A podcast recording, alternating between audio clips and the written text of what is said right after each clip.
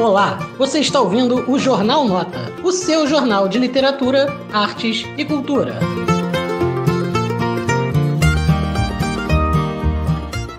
Dos livros mais doidos que você pode conhecer. Eu tô falando de O Cheiro do Ralo, de Lourenço Mutarelli. O Cheiro do Ralo, do Lourenço Mutarelli, conta a história de um sujeito que trabalha numa loja de penhoras e fica recebendo as pessoas ali para entregar suas coisas e recebendo dinheiro. Só que fede muito ali dentro por conta de um problema que tá tendo no banheiro. Então, para toda pessoa que entra, o personagem fala: o cheiro que tá vindo é do ralo, o cheiro que tá vindo é do ralo, o cheiro que tá vindo é do ralo. Mas acontece que no meio dessa história toda, ele começa a se apaixonar por uma bunda que trabalha numa loja e vende para ele um sanduíche. Não, eu já tô contando a história em si, né? Até que vem um cara e diz: Bom, quem usa aquele banheiro? É ele? Bom, então o cheiro do ralo é de quem? Esse livro acaba mostrando um pouco a impureza que todos nós temos e as coisas sobre memória também, né? Além disso, tem um filme que o Celton Mello interpreta e que o próprio autor, Lourenço Mutarelli, faz o segurança. Para quem quiser um filme doido, mas muito forte, tem O Cheiro do Ralo de Lourenço Mutarelli.